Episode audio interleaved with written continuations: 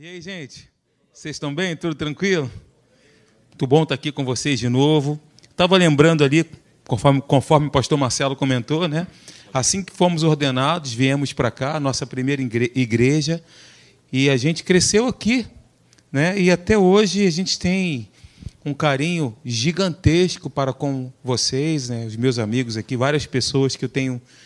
Sou tão amigo que eu brinco até às vezes confesso demais. Sérgio está rindo ali, Sérgio está rindo. Estamos em casa, né? Muito bom estar aqui com vocês. Eu, de fato, estou muito alegre, tá? Eu sou o Alexandre da Ana Cláudia. Eu sou a Ana Cláudia do Alexandre. Somos casados há. Me ajuda, vai. 26 anos. Quantos meses? Aí já está. 26, Ué. 27 anos e 10 meses. Ah. Para você que é toda detalhista, nos mínimos detalhes, não lembrar disso, né? Poxa, é um erro, né, gente? Já começou, olha só, assim fica difícil. Muito bem, pessoal, vamos lá, a gente vai estar ministrando aqui a palavra de Deus para vocês. É um texto que eu adoro, que eu amo muito. Eu gostaria que você me acompanhasse nesse texto que é Atos capítulo 27. Eu já preguei uma vez aqui sobre essa passagem. Eu acredito, queridos, que tudo que está na Bíblia tem um ensinamento para nós. Tudo, de Gênesis a Apocalipse. Nessa Bíblia aqui, eu acredito até na capa.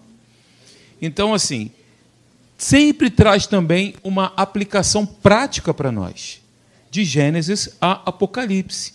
Todos os episódios, histórias, milagres que ocorreram, você vê, por exemplo, quando nós olhamos aqui para, para a palavra de Deus, aparentes derrotas de homens de Deus se converteram em vitórias retumbantes, né?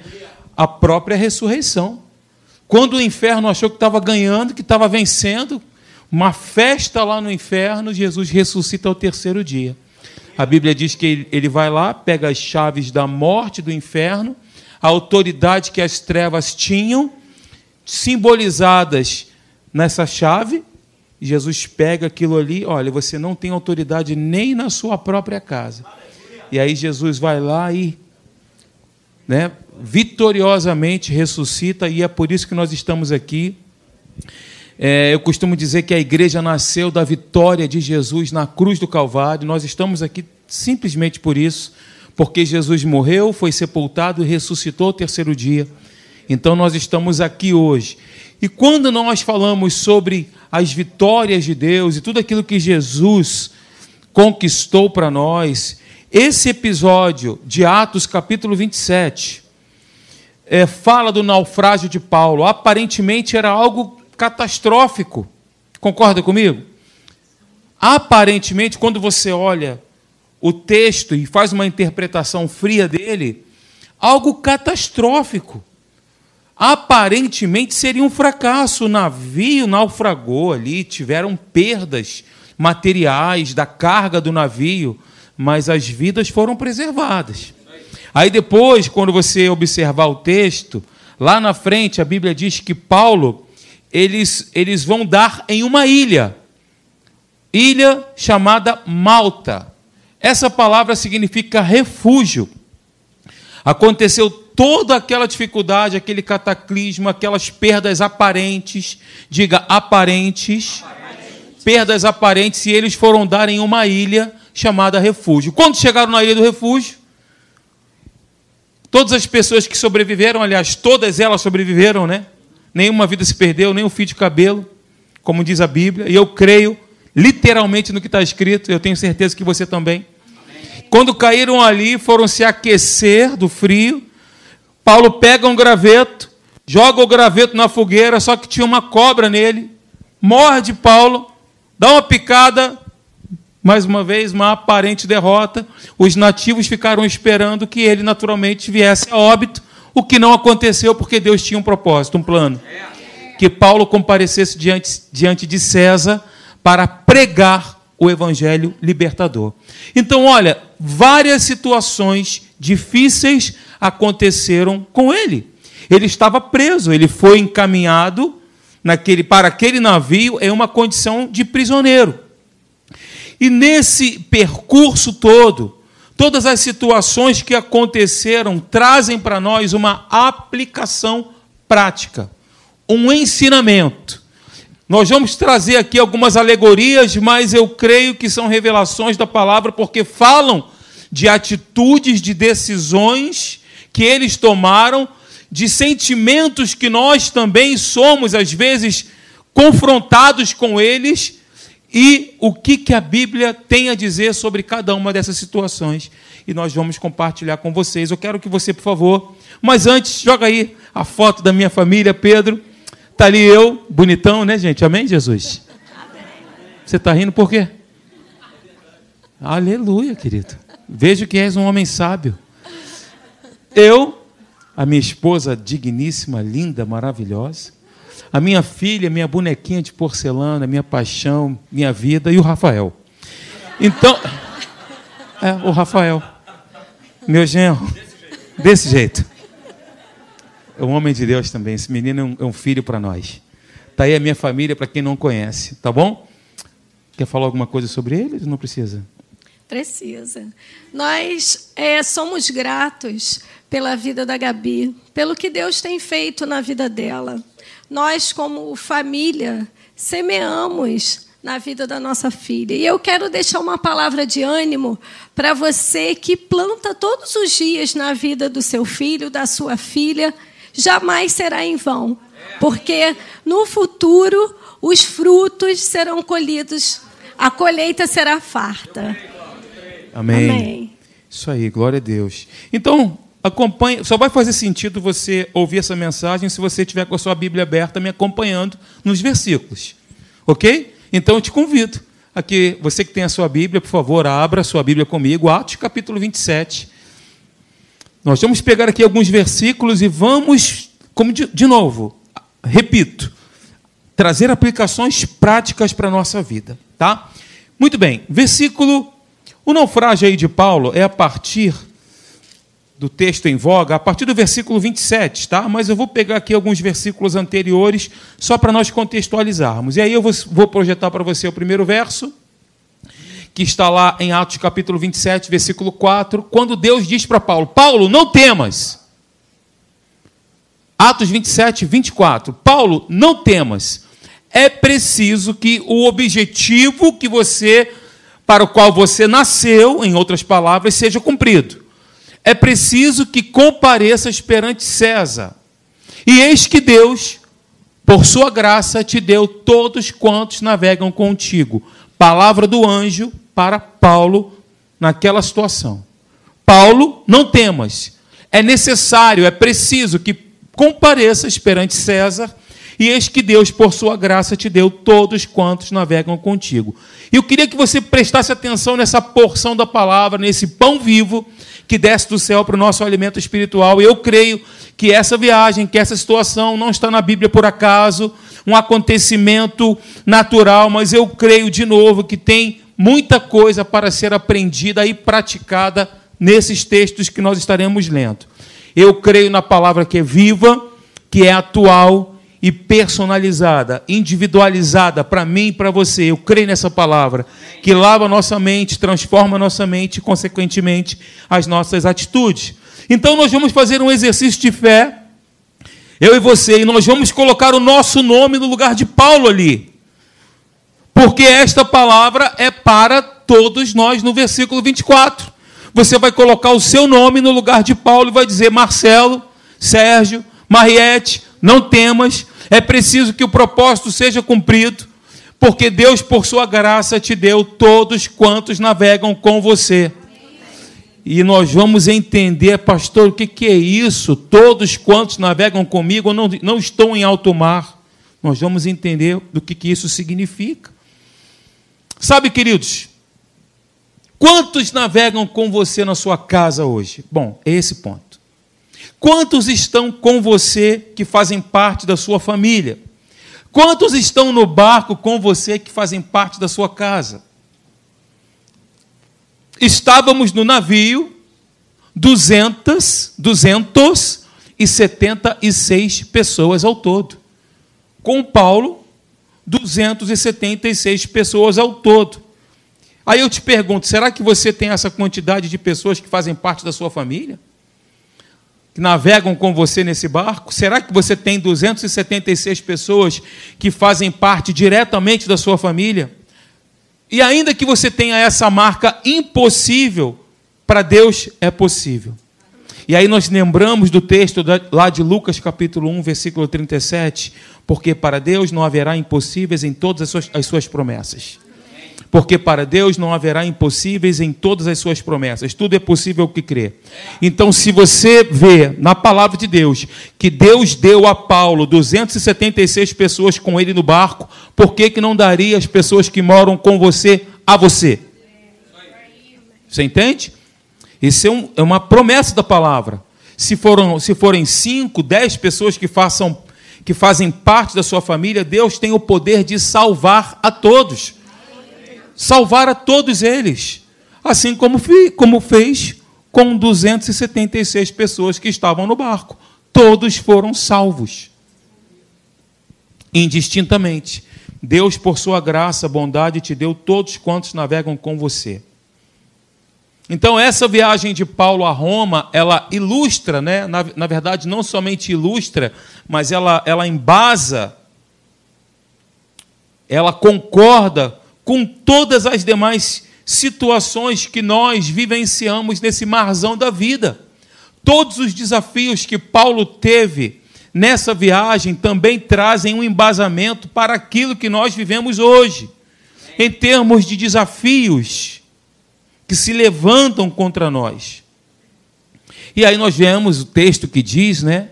Não é surpresa para ninguém, Jesus já nos preveniu quanto a isso, e ele disse: Olha, eu digo isto para que, por estarem unidos comigo, vocês tenham paz, porque no mundo vocês vão sofrer. Está escrito na palavra. Mas tenham coragem, eu venci o mundo. No mundo tereis aflições, na outra versão, mas tem de bom ânimo, eu venci o mundo. Eu peguei essa versão na nova tradução da linguagem de hoje, porque ela traz para mim uma nitidez maior sobre essa questão dos desafios, dos sofrimentos que todos nós passamos. Todos nós, crentes e não crentes. Todos nós vivemos ou viveremos um dia difícil na nossa vida, como diz o texto: dia mal vem, chega. Está escrito na palavra. Paulo, então, não estava vivendo um momento fácil na vida dele. Neste contexto, o clima, a situação era de oposição, de tristeza, de angústia. E aí nós podemos fazer um paralelo e dizer que os problemas que Paulo enfrentavam tinham tudo a ver com os mesmos problemas que nós enfrentamos. E eu quero trazer pelo menos aqui três problemas comuns que Paulo enfrentou e nós também enfrentamos. O primeiro deles é esse daí, ventos contrários. Veja o que, diz o versículo 4. O versículo 4 diz isso. Partindo dali, navegamos sob proteção de Chipre, por serem contrários os ventos. O que, que é isso? Ventos contrários. Ventos contrários tipificam situações inesperadas Jesus estava no mar da Galiléia quando de repente uma tempestade atingiu o barco. E a Bíblia diz que os ventos eram contrários, os discípulos se desesperaram, pensaram que iam morrer, clamaram a Jesus, acordaram Jesus, Jesus repreendeu o mar, repreendeu os ventos e, fez-se grande bonança. Essas coisas acontecem conosco. E olha, 100% das vezes, nós não estamos preparados para os ventos contrários são inesperados. Quanto menos esperamos, eles vêm. Eles chegam, a afronta, o desafio. O seu sonho, a sua meta vai numa direção e os ventos não sopram a favor. E eu quero te dar uma notícia boa, te prevenindo. Diga comigo, sempre. sempre. Os ventos deste mundo corrompido estão soprando ao contrário. Sempre será assim. Sempre os ventos deste mundo corrompido, do sistema desse mundo, vai soprar ao contrário. Pastor, eu não queria ouvir isso, mas é a verdade. Eu também não queria dizer, mas é a verdade. É só você levantar a vela, porque o barco ele vai quando o vento é contrário, né? Levanta a vela que você vai longe. E Sara vela. Quem lembra dessa música? Lembra? Deixar o que passou para trás. Por isso sigo em paz. É, essa música é antiga. Olha só, gente, versículo 7, está com a Bíblia aberta? Fala que está, por favor. Amém. Aleluia. Diz assim, ó, navegando vagarosamente. Versículo 7. Navegando vagarosamente muitos dias, ou seja, com dificuldade. Devagar por quê? Com dificuldade por quê? Porque os ventos eram contrários. Mais uma vez, então, Deus afirma que em Cristo nós estamos seguros, queridos. Nós estamos em Cristo seguros e nos dará todos os que estão conosco, não obstante os ventos serem contrários. Não obstante enfrentarmos lutas, dificuldades e afrontas, os ventos sempre serão contrários. Mas o que Deus disse para Paulo, no versículo 27, se aplica a nós hoje. Não temas, porque Deus nos deu todos quantos navegam conosco. E aí, queridos, no versículo 15, eu coloquei, não coloquei, mas está aí na Bíblia, no versículo 15. E sendo o navio arrastado com violência, sem poder resistir ao vento.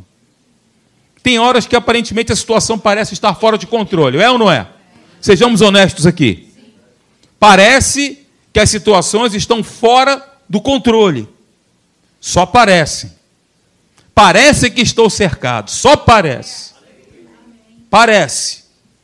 Nos sentimos fracos, sem força, desanimados, vento contrário nos empurra, nos arrasta, e eu te confesso que essa é uma das piores sensações que o ser humano pode ter.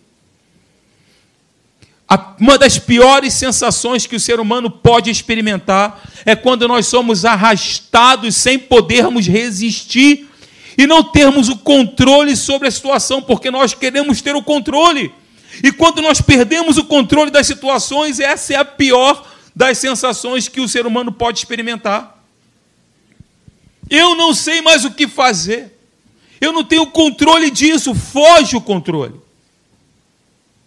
O sentimento é de impotência, de desespero, de pânico, ser arrastado sem poder fazer nada.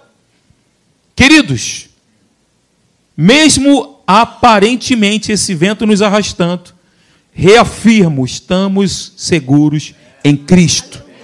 Deus nos deu todos quantos navegam conosco, apesar dos ventos contrários, apesar das afrontas. Aquele que começou boa obra em nós vai completar. Olha o que, que diz o texto. É, Filipenses capítulo 1, versículo 6 diz: E eu tenho a certeza de que Deus, que começou boa obra em vocês, continuará ajudando-os a crescer em sua graça, até quando sua tarefa em vocês estiver finalmente terminada naquele dia, quando Cristo voltar. Ele começou a boa obra e vai terminar até o dia em que nós cumprirmos o nosso propósito na face dessa terra. Amém, gente? A nossa vida foi criada com um propósito, e eu costumo dizer que nós somos o propósito o próprio propósito de Deus, artigo definido. Não é mais um propósito, é o propósito. Deus te criou para o propósito. Deus não te criou, você não caiu desse mundo, espirrou e caiu aqui. Não foi criado ao acaso, não foi uma explosão cósmica. Nós fomos criados por Deus para cumprirmos o propósito, a nossa própria vida. Qual é o primeiro problema? Ventos contrários. Está pegando? Segundo problema, densa escuridão. Eles enfrentaram isso, versículo 20 fala. E não aparecendo nem sol nem estrelas, densa escuridão, sem rumo, sem sol, sem estrelas. Os chineses não tinham inventado a bússola nesse tempo, eles se guiavam para navegar pela orientação dos astros, as estrelas. Era dessa forma que eles conduziam, que eles chegavam ao destino deles. Eles navegavam com o auxílio dos astros. Então, de novo, eles estavam navegando sem rumo. Agora pensa comigo: vento contrário, densa escuridão. Sem enxergar um palmo à sua frente. Pergunto para você: já viveu dias assim? De aparente derrota, sem sol, sem estrelas. Você não sabe para onde vai, se sente perdido nesse mar da vida. Você não vê uma porta aberta, não sabe o que fazer, aparentemente parece que tudo está perdido, que tudo está dando errado. A boa notícia é que o Pai, o nosso Pai, o nosso Deus, vem nos dizer que, mesmo debaixo de uma densa escuridão, mesmo com ventos contrários soprando contra nós, Ele sempre nos guardará e nos dará todos quantos navegam conosco. Então, gente, pega isso aí em nome de Jesus, mesmo sem ver o sol e as estrelas, nós alcançaremos nossos objetivos. Por quê? Não vivemos por aquilo que vemos, mas por aquilo que cremos. Amém? Glória a Deus. Terceiro problema, qual o primeiro? Segundo, densa escuridão. Terceiro, grande tempestade. Gente, quando a Bíblia fala que é grande tempestade, porque é grande tempestade. Isso não é brinquedo, não. A Bíblia não exagera, não.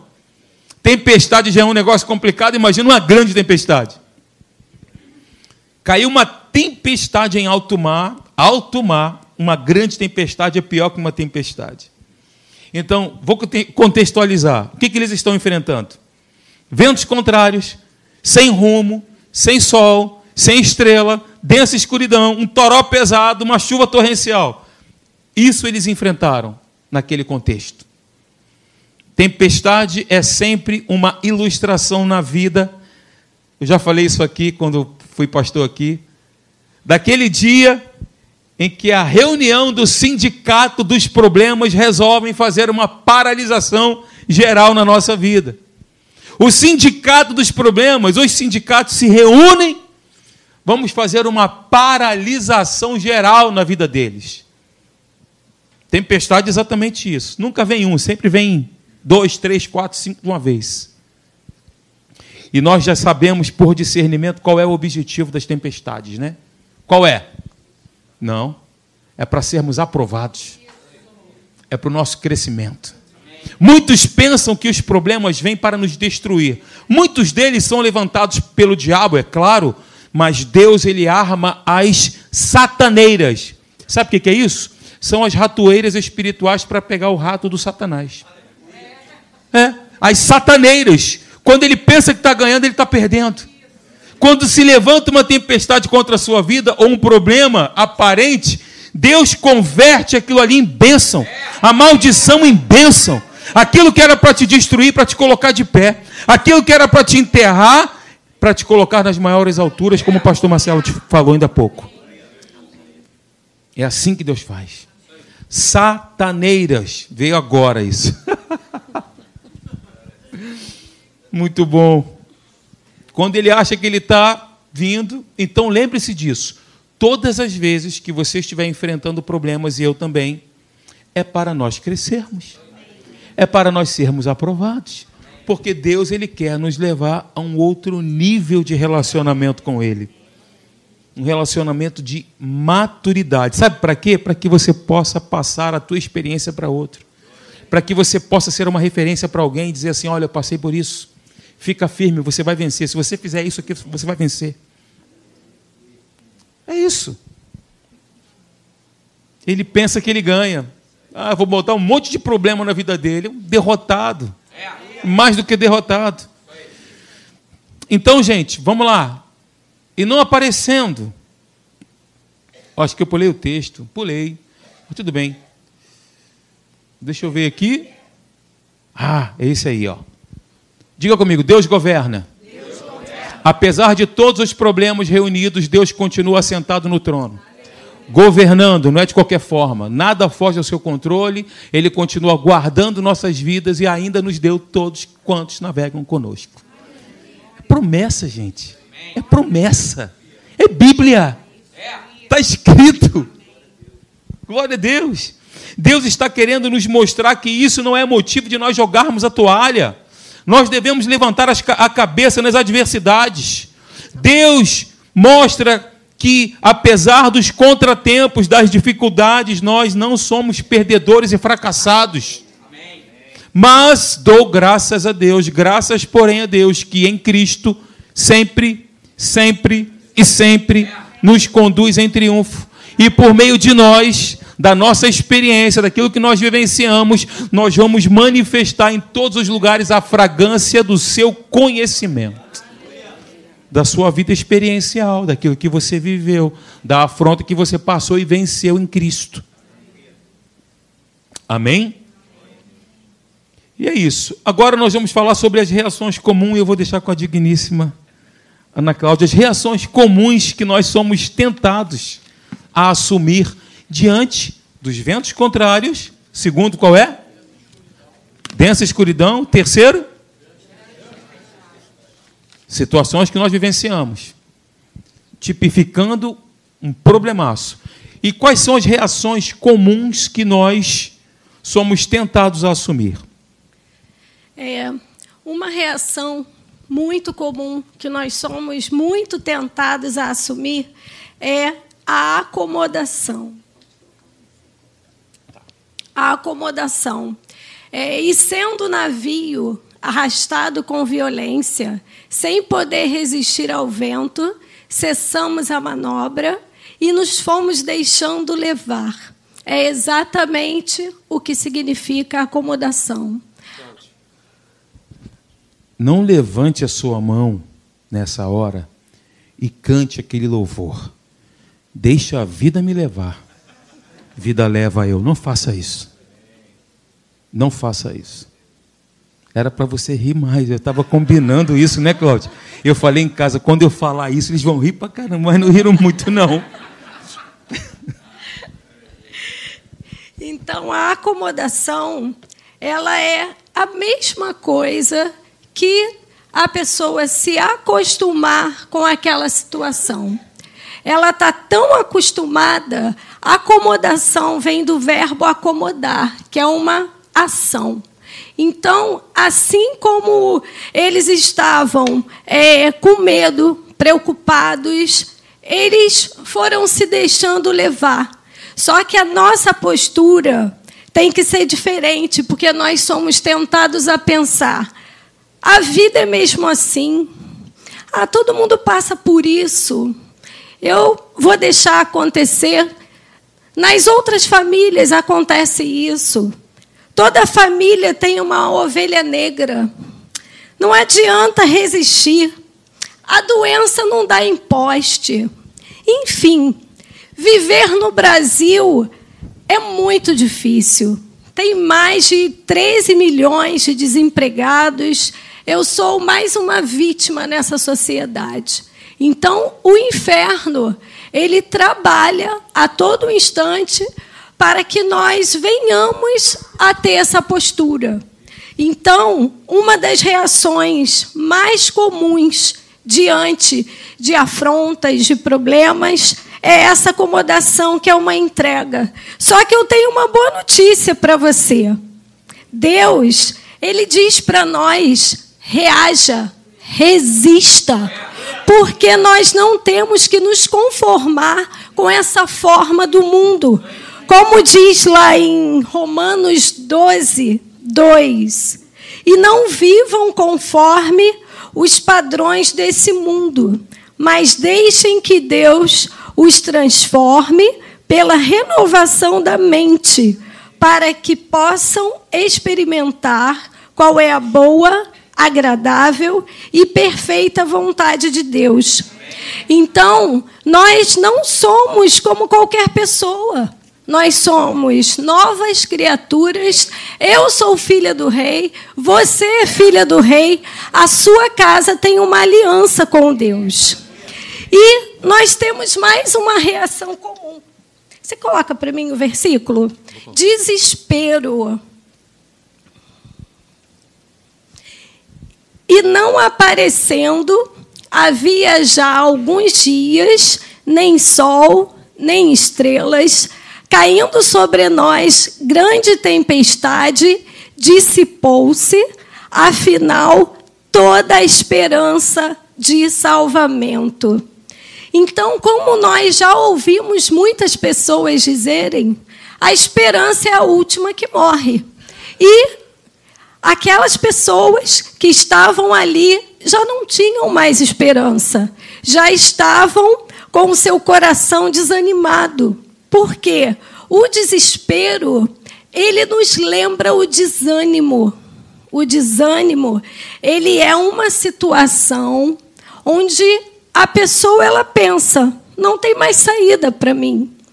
Enfrentamos várias situações no nosso dia a dia, individualmente, como família, e sempre esses pensamentos podem vir, mas nós, com uma mente renovada pela palavra, vamos ficar com o que a palavra de Deus nos diz. Amém. É, veja, diante dos problemas que, que eu elenquei para vocês aqui, ventos contrários, mais o quê?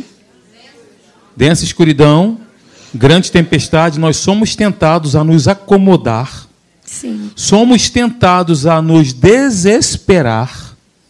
Aí a Cláudia cita o texto de Romanos capítulo 12. Se conformar, tomar a forma de pensar desse mundo, encaixotar a nossa mente, alinhando a nossa mente ao que o mundo pensa, nós somos tentados a isso o que nós devemos são atitudes minhas e suas, não depende de Deus. Sim. Depende de nós. Nós cooperamos com Deus para o agir e para a manifestação da glória e do poder dele na nossa vida. Eu coopero com ele. Essas são situações que nós somos tentados e muitas vezes nos desesperamos. Muitas vezes nos acomodamos, sim. Como a Cláudia falou, reaja, lute. Isso depende de quem? De Deus? De nós. Nós fazemos isso. Somos nós que levantamos, eu não vou ficar mais prostrado. Isso. A Bíblia diz isso. Exatamente. Se a Bíblia diz é o que está valendo, eu vou me alinhar ao que está escrito. Porque senão o que pode acontecer? Em meio a um desespero, em meio a um desânimo, o que pode acontecer? Uma depressão. O que é uma depressão? é falta de motivação para fazer qualquer coisa. Quem está em depressão, quem está em desespero, o desespero ele traz tristeza e a tristeza ela paralisa, paralisa o corpo, paralisa as ações. Com certeza você deve conhecer alguém que já falou: eu não quero mais fazer nada, eu vou ficar no meu quarto, eu não vou levantar da minha cama.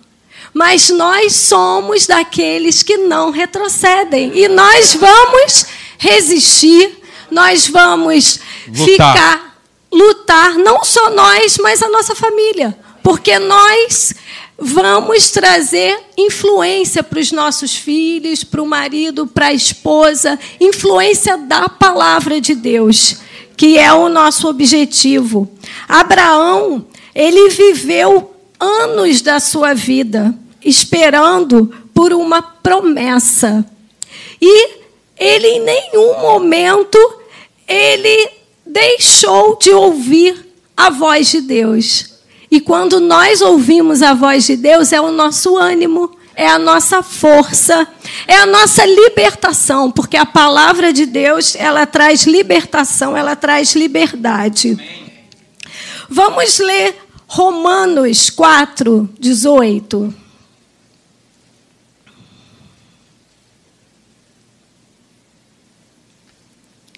Abraão, esperando contra a esperança, creu para vir a ser pai de muitas nações, segundo lhe fora dito: assim será a tua descendência.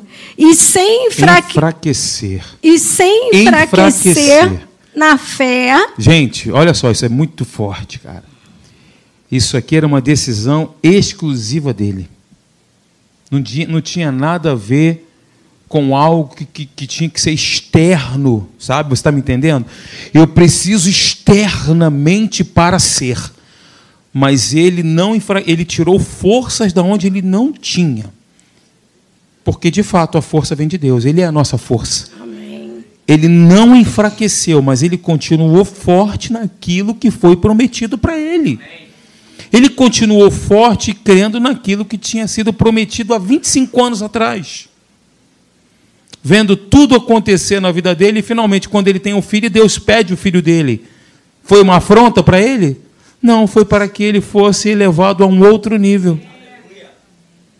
Nasce Isaac, vai lá para o Monte Moriá, me entrega teu filho. Imagina essa situação, o único filho dele. Três dias ele caminha até o monte, coloca os, a, a, a madeira nos ombros do filho, o filho sobe, quando chega lá, o anjo não.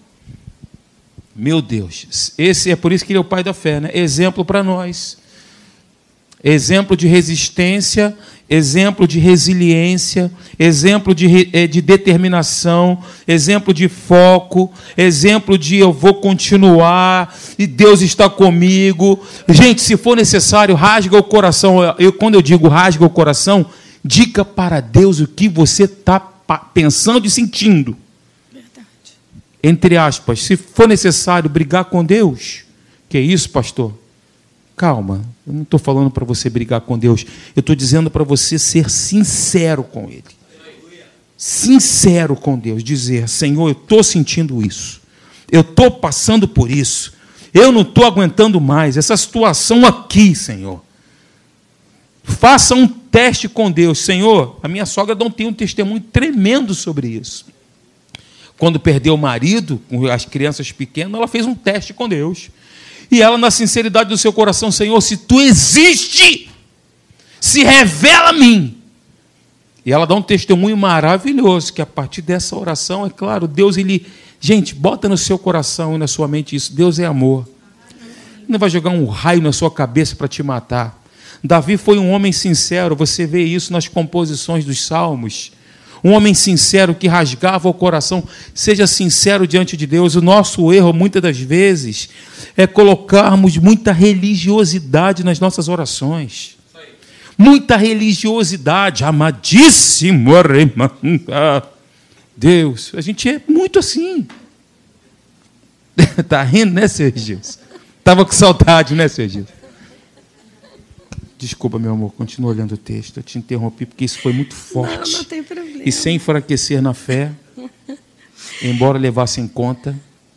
Em, sem enfraquecer na fé, embora levasse em conta o seu próprio corpo amortecido, sendo já de 100 anos, e a idade avançada de Sara, não duvidou por incredulidade da promessa de Deus, mas pela fé se fortaleceu, dando glória a Deus, estando plenamente convicto de que se ele era poderoso, de que ele era poderoso para cumprir o que prometera. Isso a acontece Bíblia... na nossa vida. E a Bíblia é Nós... é maravilhosa, né? A Bíblia é maravilhosa. Nós temos que ler e crer, acreditar e agradecer, porque as promessas de Deus serão cumpridas na nossa vida, na nossa casa. Porque quando Deus olha para mim, quando Deus olha para você, Ele vê a sua casa, Ele vê a sua família, Ele vê as pessoas que estão ao seu redor. Amém.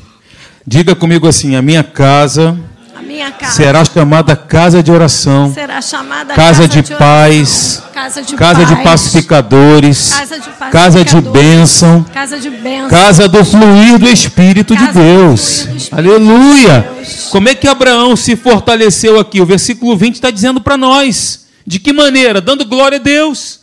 Ele se fortaleceu dando glória a Deus. Coração grato. Glória a Deus por quê? Pela situação difícil porque a promessa ainda não se cumpriu, não, porque ele sabia que aquele que fez a promessa iria cumprir, mesmo não vendo naturalmente a concretização da promessa. Amém. E ele glorificava a Deus, obrigado, Senhor, te dou glória, porque eu terei um filho. Não sabia quando, ele não tinha esse tempo, Deus não tinha dado para ele, olha, daqui a tanto tempo, quando, como fez com Maria, daqui a tanto tempo terás um filho, não você vai ter um filho. Quando? Aí está na alçada de Deus, né? Só que ele se fortalecia nessa crença. E o texto diz que ele fazia isso glorificando a Deus, adorando, exaltando a Deus. O outro ponto, né, Cláudia, seria. Fugir. Fuga. Pode colocar o um versículo. Já está. Procurando os marinheiros fugir do navio, e tendo arriado o bote no mar, a pretexto de que estavam para largar âncoras da proa. Sempre quem quer fugir tem um pretexto para isso, né? Sim, sempre tem um pretexto, sempre tem um, um argumento. É. E quando nós pensamos em fugir, Isso é uma loucura. O que aconteceria se as pessoas que estavam nesse navio começassem a pular na água? Isso ia salvar essas pessoas? Isso seria a solução para essas pessoas no meio daquela grande tempestade, como Alexandre falou? Não era uma tempestade qualquer, era uma grande tempestade. E nós estamos sempre é, em meio a situações que a primeira coisa que pensamos é fugir. É. Mas nós temos um Deus todo-poderoso que Você já luta falou as isso? nossas guerras. Já falou isso? Eu tenho vontade de sumir. Quem já falou? Seja sincero, eu já. Eu, já, já eu aqui, a primeira pessoa que estou pregando, já fiz essa, essa oração ao contrário, né? A vontade de sumir, quero sumir, não aguento mais. A gente tem isso. Essas crises existenciais. Não deveríamos, mas somos humanos, temos uma alma e passamos por isso. Sempre quem quer fugir, quem quer sumir, quem quer desaparecer, diga, diga comigo, tem um pretexto. Tem um pretexto. Tem um pretexto. Sempre quem quer fugir tem um pretexto. Qual é o pretexto? O pretexto deles era um largar as âncoras. Um argumento falso. Como a Cláudia falou, se eles pulassem para fora do barco, eles iam morrer. Eles iam morrer. É verdade. Então, nós temos que ver, ter a consciência que é loucura, é estupidez pular de um barco. E, em outras palavras, trazendo para a nossa realidade, é loucura abandonar a família, é loucura ter outros relacionamentos, é loucura você dizer palavras que não estão de acordo com a palavra de Deus na sua casa, usando a sua boca para trazer maldição. Vamos usar nossa boca para abençoar a nossa vida, porque nós declaramos as promessas sobre nós e sobre a nossa casa e sobre as pessoas que estão conosco. É loucura sair da igreja. É loucura você parar de fazer a obra de Deus onde você tinha tanta dedicação é loucura. É loucura você dar cabo da sua vida. Vamos permanecer no navio. Nós temos um Deus e esse Deus, ele olha pela nossa casa, pelos nossos filhos. E a palavra de Deus, ela nos traz descanso. Quando nós confiamos na palavra de Deus, nós temos descanso no nosso coração. A tempestade está grande, o mar está agitado, mas nós temos o Espírito Santo vivo dentro de nós, que nos guia, que nos conduz, que traz a paz que excede a todo entendimento, mesmo em meio a tanto caos, porque Deus nos deu todos os que navegam conosco. Fique firme, não olhe para trás. Olhe para o autor, o consumador da nossa fé, da nossa vida, que batalha sempre por nós. E nós temos esse fogo do Espírito Santo na nossa vida, que enche o nosso coração, que mantém a nossa lâmpada acesa. É isso aí, firmes, resilientes, perseverantes. Jesus disse: é na perseverança que ganhareis as vossas almas. Não pule do barco. Não salte do barco. A sua família é o seu tesouro. Sua família é o que você tem de mais precioso que Deus deu para você. Amém? E aí, queridos, diante das, dos problemas que se levantaram no meio daquela tempestade, das tentações que nós, de posturas que nós somos tentados a assumir, agora nós vamos ver aqui sugestões de Deus debaixo da tempestade.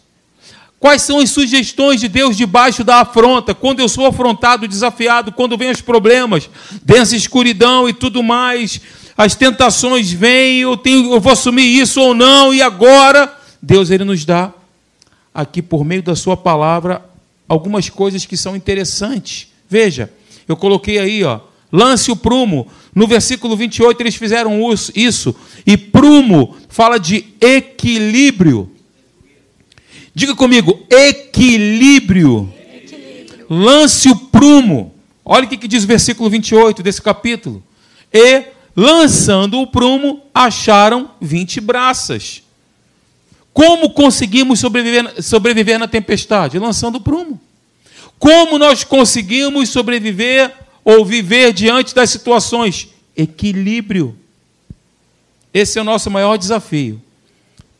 Todo extremo é beira. Todo extremo é beira para nós cairmos do outro lado da vala. O nosso desafio é ter uma vida equilibrada. O que nós vemos por aí, em várias situações, são pessoas desequilibradas, tanto cristãs como não cristãs. O desequilíbrio parece que é a marca do nosso tempo, desta sociedade. Quer sobreviver em alto mar? O mar da vida cheio de, cheio de situações difíceis? A melhor saída não é pular na água, não é acomodação, não é enterrar os sonhos. Lance o prumo, esteja com os olhos bem abertos, tenha equilíbrio, clame a Deus percepção, clame a Deus sabedoria, clame a Deus revelação da palavra, uma visão mais ampla, discernimento das coisas. Isso está na nossa alçada. Nós podemos pedir isso a Deus: discernimento, sabedoria. A sabedoria não desse mundo, da racionalidade humana, mas a sabedoria que vem de Deus. O que é a sabedoria? É o conhecimento iluminado por Deus. Sabedoria não é conquistada nas universidades. Sabedoria é o conhecimento da palavra com a iluminação do céu. Isso é sabedoria. Então, lançar o prumo é isso. Sabe o que, que assusta? O que assusta é que no meio do caos, no meio da tempestade, tem muita gente navegando com os olhos fechados, os olhos do homem interior fechados, sem sabedoria. O que mais nós precisamos no relacionamento familiar é sabedoria. O que nós mais precisamos é sabedoria nesse tempo, gente. Isso é lançar o prumo. Equilíbrio. Para que você vença e eu também, é necessário que nós possamos perceber a crise, preste atenção nisso. É necessário que percebamos a crise antes mesmo dela acontecer. Que isso, pastor? Agora tu é, vai jogar tarô também? Vai, como é que você vai anteceder um negócio desse? Como é que se, como é que eu vou, nossa, como é que vai, como é que eu vou anteceder uma crise? Como é que eu vou perceber essa crise? Veja o que, que diz a palavra de Deus. Abra sua Bíblia comigo. Em João capítulo 16, versículo 13. Veja o que, que diz a palavra de Deus. João 16, 13. Abre aí comigo, por favor. A Cláudia falou aqui que nós temos o Espírito Santo. Amém, gente? Nós somos novas criaturas, o Espírito Santo habita em mim, habita em você, ele reside em nós, nós somos o lar de Deus. Então, João capítulo 16, versículo 13 diz: Quando vier, porém, o Espírito da Verdade, ele vos guiará toda a verdade, porque não falará por si mesmo, mas dirá tudo o que tiver ouvido e. O que, que diz aí? As coisas que hão de vir. Percepção espiritual. Discernimento. Para perceber que, quando você olha para a praia, por exemplo, você vê a formação de uma onda lá embaixo formação, né? A onda, aí ela vem, vem, vem, até que ela, pum, culmina e cresce e explode na areia. Mas você está vendo lá. No mundo do espírito é quase a mesma coisa. No mundo do espírito, você que tem o Espírito Santo, você vai perceber o inferno arquitetando armadilhas para destruir a nossa família, a nossa casa. Isso é perceptível. O que nós precisamos fazer? orar a Deus para abrir os olhos, para abrir os nossos olhos, para nos dar esse entendimento, para que nós possamos enxergar isso e quando vier, quando a onda explodir na praia, você furar ela, você dá um, vai passar por ela. Passa por ela. Como Paulo fez e anunciou, a Bíblia diz que ele sabia que se o navio partisse, eles iriam naufragar. Você vai ver isso aqui. Em Atos capítulo 27, ele dá esse negócio: olha, se nós formos, o navio vai afundar. Ele falou isso antes do navio, do navio é, ir a pique. Ele teve essa percepção. Deus revelou para ele: ora, se Deus fez isso, ora, se Deus fez isso com Paulo, também não fará conosco? Também não, não vai nos mostrar as situações que estão se que estão para acontecer? Paulo, veja lá, Atos capítulo 27, versículo 10. Vai lá comigo, por favor. O culto vai até as 13, né, pastor? É, né? Atos 27, versículo 10 e versículo 11, resumidamente, diz aí que Paulo, ele fez um alerta à tripulação. Paulo alertou a tripulação, mas eles davam mais crédito. Davam mais crédito ao piloto e ao mestre do navio do que a Paulo. E aí no versículo 21 ele diz que a tripulação deveria ter atendido e não partir de onde eles estavam. Eles davam mais crédito ao piloto e ao mestre do que a voz de Deus. Ou seja, eles não creram, eles ouviram, concorda comigo? Isso é incredulidade, que o pastor Marcelo estava falando aqui. Incredulidade é quando nós ouvimos e não damos crédito, e não acreditamos. Eles ouviram Paulo alertá-los, mas eles não deram crédito àquilo que Paulo estava dizendo.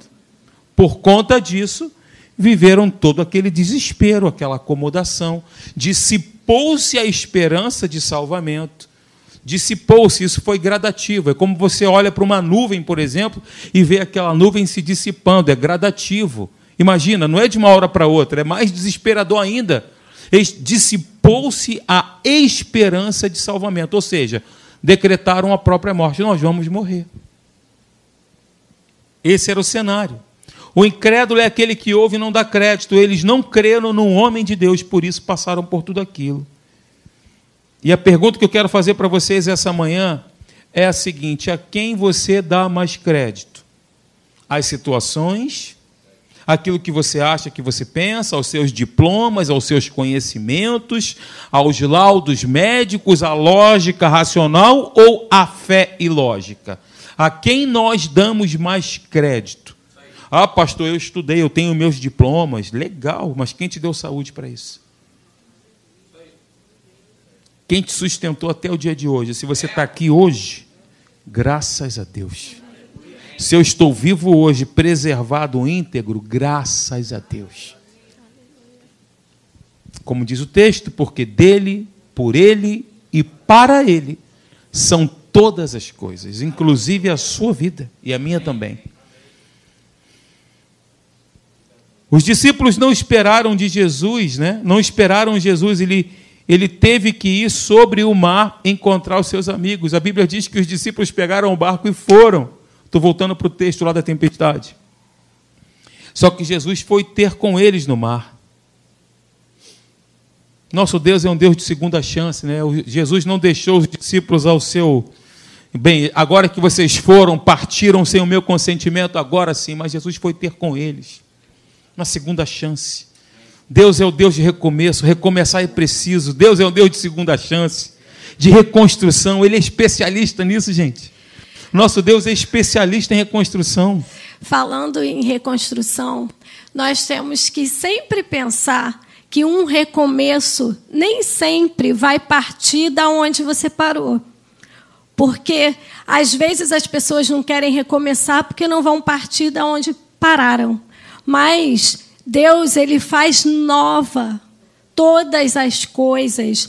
Até em Isaías, eu até anotei aqui. Isaías, se vocês quiserem anotar para depois lerem em casa, Isaías 43, 18 19. que diz que Deus, ele faz coisas novas na nossa vida. E não vamos desprezar os pequenos recomeços, porque Deus começa uma obra, uma ação na nossa vida com pequenas coisas e gradativamente vai crescer. Então, não despreze esses pequenos começos, porque Deus, ele é poderoso para agir e fazer o impossível. Lance o prumo. Equilíbrio. Abra os olhos. Peça a Deus essa sabedoria. Amém? E o segundo ponto, sugestões de Deus diante da tempestade, é esse daí, ó. Lance as âncoras. Pare para ouvir. Isso. O que, é que nós temos que fazer? Eu projetei o texto lá, se você quiser ler. Ah, então vou ler por aqui. E receosos de que fôssemos atirados contra lugares rochosos, lançaram da polpa quatro âncoras e oravam para que rompessem o dia. Então, quando nós falamos em, ele falou sobre lançar o prumo e lançar as âncoras. O que, que é isso? Pare agora. Deixe essa agitação que você está no meio dessa tempestade. Pare para ouvir a voz de Deus. Nós só conseguimos ouvir a voz de Deus quando nós nos calamos, quando nós estamos com o nosso coração propício, como uma semente que cai numa terra fértil. Nós estamos ouvindo a palavra de Deus, nós estamos ouvindo a voz de Deus. Pode projetar o. Salmo 46, 10. Aquietai-vos e sabei que eu sou Deus. Isso é uma ação, uma ação que tem que ser contínua na nossa vida. E não depende do outro. Por quê? A transformação que Deus faz começa em mim. Se eu quero ver a minha casa transformada, eu tenho que deixar Deus, eu tenho que deixar o Espírito Santo trabalhar primeiro em mim. E com certeza Ele vai fazer em cada um na minha casa, mas segunda, depende. Segunda Crônicas aqui, versículo 20, capítulo 20, versículo 17. Eu não projetei ali, mas é um versículo também bem legal que tem tudo a ver com esse daí. Diz assim, ó: Ficai parados e vede o livramento do Senhor vosso Deus. Aquietai-vos e sabei que eu sou Deus. Tomai essa posição de descanso, lançar a âncora, parar para ouvir a Deus fazer todo o esforço para ouvir a Deus. Porque quando nós falamos, nós estamos falando, oração é o quê? É um monólogo ou é um diálogo? É o quê, irmãos? Hein, gente? O que, é? É um diálogo. Então, nós falamos, paramos e Deus fala com a gente. Se eu falar desenfreadamente, não vou dar espaço para o Espírito Santo falar comigo. Pare para ouvir Aquietai-vos. E esse outro texto que você pediu também, olha só que legal. Não temais. Aquietai-vos e vede o livramento do Senhor, que hoje vos fará. Porque os egípcios, egípcios que hoje vedes, nunca mais os tornareis a ver. Então aqui quero ressaltar a palavra hoje, porque é hoje que Deus atua, que age na nossa vida. Não deixe para amanhã, porque Deus ele está querendo agir na minha vida, na sua vida, mas eu preciso deixar. Eu tenho que ter um posicionamento de fé, uma postura, uma atitude de fé, de perseverança, de resistência, porque quando nós estamos é, quietos, ouvindo a voz de Deus, Deus está nos preparando, porque o dia mal vai chegar. E se eu estiver preparada, se a minha mente estiver continuamente sendo renovada pela palavra, eu vou estar fortalecida para passar o dia mal. Esse posicionamento de aquietar diante de Deus, nós, nós cantamos aqui, às vezes cantamos o nosso evangeliquez e não paramos para pensar no que estamos cantando. Eu confio em ti. Confiar é descansar, gente. Confiar é depender, confiar é se aquietar, se lançar nos braços daquele que traz a solução, que é o nosso Deus. Senhor, eu me lanço aos teus braços, eu confio em ti. Não é confiar apenas verbalmente, mas confiar em uma atitude que reflete esse descanso. Ok? E aí, queridos, veja bem, ouça a Deus por meio da Sua palavra, por meio das mensagens. Pare e aguarde. Não se precipite, porque peca quem é precipitado. Aguarde a direção de Deus para agir. O problema é que nós, às vezes, tomamos a frente de Deus. Não deixa comigo que eu resolvo, porque eu sei, porque eu estudei, eu sei a solução, e às vezes a nossa solução não é a melhor para o problema. Às vezes não, nunca é. A melhor solução para o problema é aquela que vem do céu. Pare, pare e aguarde a direção de Deus para agir. Pois palavras e atitudes podem trazer vida ou morte. A morte e a vida estão no poder da língua. Come do seu fruto os que bem a utilizam. É o texto em Provérbios. Outra coisa interessante, sugestão de Deus, qual foi a primeira? Esqueci. Primeira sugestão de Deus. Segunda. Primeira sugestão de Deus é acomodação? Qual é a primeira sugestão de Deus que a gente falou aí? Lançar o prumo? Segunda. Está vendo como é que a gente pega? Segunda, parar para ouvir. Terceira, aprenda a valorizar pequenas coisas. Veja o que diz o versículo 44. Quanto aos demais, acabou tudo, o navio estava se partindo, bateu nas rochas ali, e a tempestade e as ondas batiam contra o navio. Quanto aos demais, que se salvassem, uns em tábuas e outros em destroços do navio, aqueles que não sabiam nadar. E foi assim que todos se salvaram em terra.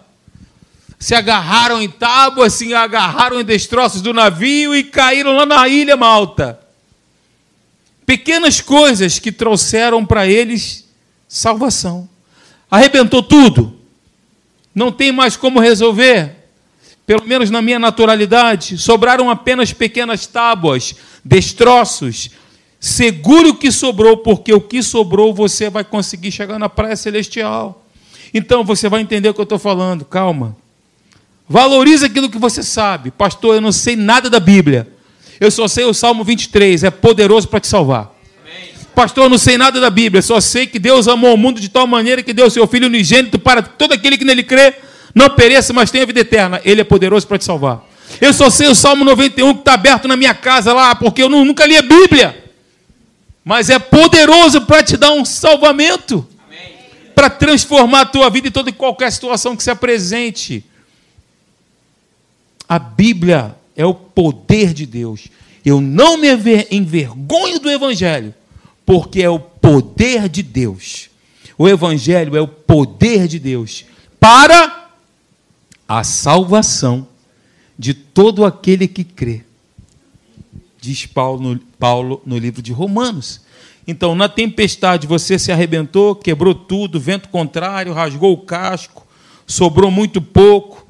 Foi com esse pouco, com essa tábua, com esses destroços. Então, como a Cláudia falou, pequenas coisas, valorizar aquilo que foi positivo essas pequenas coisas. E como ela disse, eu, eu não preciso recomeçar da onde? Lá do início, recomeços. A nossa vida é feita de recomeços, de ciclos. São assim que as coisas acontecem, gente. E aí, meus amados irmãos, veja, recomeçar é preciso. Mesmo nos momentos que você não vê sucesso, procure valorizar o que foi positivo, possibilitando assim o recomeço a reconstrução em qualquer área da sua vida. Queria que você fosse lá comigo no versículo 23, do versículo 23 até o versículo 25. Estamos encerrando já. Muito embora o pastor Marcelo já me deu aqui um álibi para ficar até as 13 horas, mas do versículo 23 até o versículo de 25, diz assim: E eu queria que nós lêssemos esse texto no tempo presente. Vamos fazer esse exercício. Eu não projetei, não. Quero te convidar para você abrir a sua Bíblia, Atos 27, versículo 23 até o versículo 25, e leremos no tempo presente. Tá bom? Diz assim comigo, porque esta manhã, está tá dizendo aí, ó, lê no tempo presente, porque nesta manhã um anjo de Deus, de quem eu sou e a quem eu sirvo, esteve comigo, dizendo: Alexandre, não temas, é preciso que compareças perante César ou que cumpra o seu propósito. E eis que Deus, por sua graça, te deu, ele já te deu, não te dará. Já te deu, está no passado, te deu todos quantos navegam contigo. Portanto, tem de bom ânimo porque eu confio em Deus que sucederá do modo porque me foi dito. Vale o que está escrito. Se ele disse, ele vai cumprir. Se ele disse que ele é poderoso para salvar o aflito, ele salva o aflito, o desesperado, o desesperançado. Ele é poderoso para salvar. Ele disse: Eis que te tomo pela tua mão direita, te levanto e te digo: Tu és meu servo, não temas eu sou com você. Então, por que nos desesperarmos, queridos? Não tem razão para isso, a não ser que as razões desse mundo falem mais alto do que aquilo que está escrito ou daquilo que foi dito por Deus. Amém? O segredo maior no meio de tudo isso é a relação íntima com Deus. O maior segredo é buscar a Deus. Porque esse Deus, nesta hora que nós servimos, nos diz: não temas. E, de novo, ainda que sejam 276 pessoas, que eu tenho certeza que não são, ele é poderoso para salvar essa marca impossível. Se fez isso com Paulo e com toda aquela tripulação, por que não faria com você na sua casa? Com o um número limitado de pessoas que você tem. Versículo 22, está com a Bíblia aberta ainda? Veja o que, que Paulo diz. Olha que interessante. Aconselho o quê? Bom ânimo. Por quê? Eles estavam no meio da situação, gente. Olha o que, ele profetiza: porque nenhuma vida se perderá de entre vós, mas somente o um navio. Meu Deus, versículo 34, olha o que, que ele diz aí no versículo 34. Eu vos digo que com mais alguma coisa, porque disto depende a vossa segurança. De novo ele reafirma: pois nenhum de vós perderá nem mesmo o fio de cabelo.